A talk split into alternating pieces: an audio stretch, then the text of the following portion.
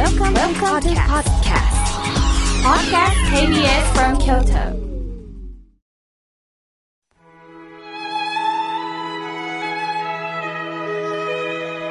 改めまして、僧侶の河村明慶です。今日のテーマは、心の綱引きについてお話をいたします。え今日は7月27日、スイカの日。まあ、スイカはね、夏の果物を代表する、まあ、横綱。その横綱の綱。で、えー今日は夏の綱で、まあ、スイカの日になったということです。さあ、この綱で私は綱引きを想像します。綱引きといえば、二つのチームが一本の綱をお互いの陣地に向けて引き合い、その優劣を競う競技ですよね。その綱引きを想像しながら、これは人間関係の中でも綱引きしてないかな、駆け引きしてないかなと考えさせられました。私事なんですが、私の、まあ、実母には兄弟4人います。女、兄弟ばかりです。母は長女で、その下には妹が3人います。その3人の妹というのは私にとっておばにあたります。なぜか私にだけおばさんは冷たいんです。遊びに行くと、何その服は。お土産を持っていくと、そんなの嫌い。あんたセンスないね。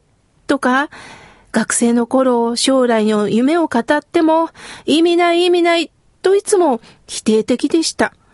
なんか会うとね、気持ちが落ち込むので、自然と避けるようになったんです。すると今度は、あの子は挨拶にも来ない。と、愚痴を漏らすようになったと、よく母から聞いていました。挨拶に行っても、行かなくても、文句しか言われないんですね。ますますおばさんに会うのがしんどくなったんです。私は京都で学生生活を送り、やがて大谷専修学院で親鸞上人の教えに出会うようになりました。講義の中で、単二章六章。まあ、この単二章っていうのは、親鸞上人から聞いたお言葉を、弟子の唯円が書いただろうと言われている、まあ、仏教書なんですね。この単二章の六章に触れたとき、はあ、こういうことだったんだ、と、もうストーンと、こう自分自身に納得したことがあったんです。では、この単二章六章では、どういうことが書かれているかというと、阿弥陀様を信じ、お念仏をする人たちの中に、我が弟子、他人の弟子との争いがあるようだが、もってのほかのことである。私、親鸞には、弟子など一人もいません。よく皆さん考えましょう。私の裁量で、力量で、私が皆さんに仏法を届け、そして聞いてもらえるようになった。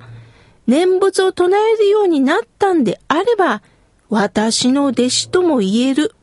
でも、一人一人が様々なご縁によって阿弥陀さんに出会って、文法し、念仏できるようになったのに、我が弟子、私のおかげというのは、極めてこれは傲慢なことなんですよっておっしゃったんです。親鸞上人は、弟子は持ちませんっておっしゃったんです。しかし誤解を受けることはあります。えー、親鸞上人って弟子持たないの？そんな冷たい人なの？人の面倒見ないの？というふうに受け取りがちですよね。しかし親鸞上人は関係性のことを言ったんです。師匠と弟子というと、やはり上下関係ができますよね。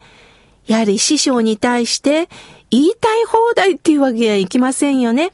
やはり尊敬の念と同時に距離感が出てきます。割って入るってことはできませんよね。それはもちろん大切なことなんですが、弟子だと思ってた人が師匠から離れることだってあるんですよっていうことです。他の師匠につくこともあるんです。例えば、あなたが趣味の教室の先生だとします。可愛がってる生徒さんがある日、他の教室に行きました。そうなると、今まであの子を育てたのは私なのに、何を裏切るの？と思ってしまうのは、我が弟子だと我が物にしていませんかと親鸞上人はおっしゃるんです。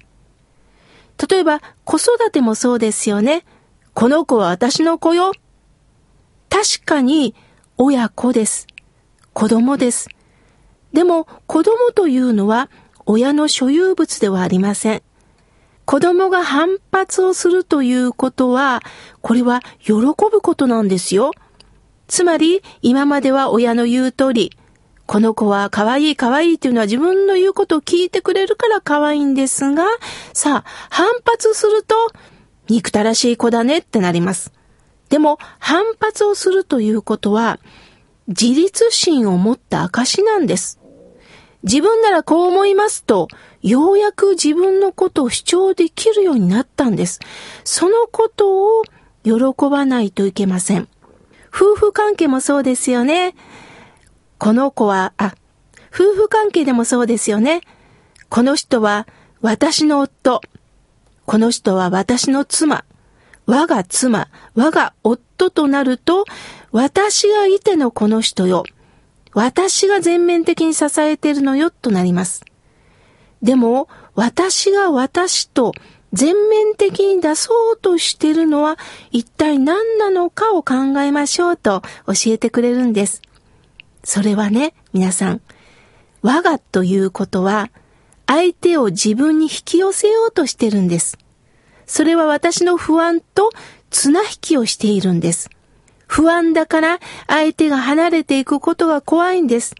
ですから目に見えない綱で引き寄せよう、引き寄せようとしてるんです。私はこの仕組みが分かった時におばさんのことを考えました。そっか、おばさんは、あの子私が育てたのに恩も知らん、遊びにも来ない、と怒ったのは、やはり不安があったんだろうな。挨拶に来ないことによって、何を何をということによって、自分の不安を一生懸命引き寄せていたんだな。私が九州から京都に、えー、やはり行くことによって、本当はずっと九州にいてほしかったんだなと思いました。皆さんの中でも子供が旅立つことへの不安、好きな人が離れていく寂しさを感じたら、ある時には手放しませんか？綱引きでは勝ち負けは必要です。しかし人間関係の中では勝つ必要はないんです。それよりも相手の成長を喜びませんか？あの子は私に懐かないと嫉妬の心を持つよりも、この子はどんな人生を歩むんだろうな、楽しみだな。そして、もしも自分のところに寄りつかないんであれば、自分の主張が強かったなぁとちょっと考え直し、逆に、ねえねえなんとかちゃん、どんなことがあっても、あなたのことをずっと案じていますよ。そして、いつでも連絡してね、と優しく言えばいいんです。相手が優しくしてくれたら懐いてくれたら私もしてあげるという駆け引きではなくって、無条件に優しくしていきませんか？結果はどうでもいいんです。この私がさせていただいたことが、実は喜びになるんですね。条件という綱を取り、無条件でいきませんか？心の綱引きで勝とう。相手の気持ちを引き寄せようという強い強い心をと緩めて、ある時にはちょっと手放すことによって、私の力も抜けていきます。そしてそれぞれの成長を喜んでいきませんか？相手が幸せそうにしてたら、何よとひがむんではなくって、よかったね、本当によかったねと笑顔を出しましょう。その笑顔に周りは何か引き寄せられていくんですよ。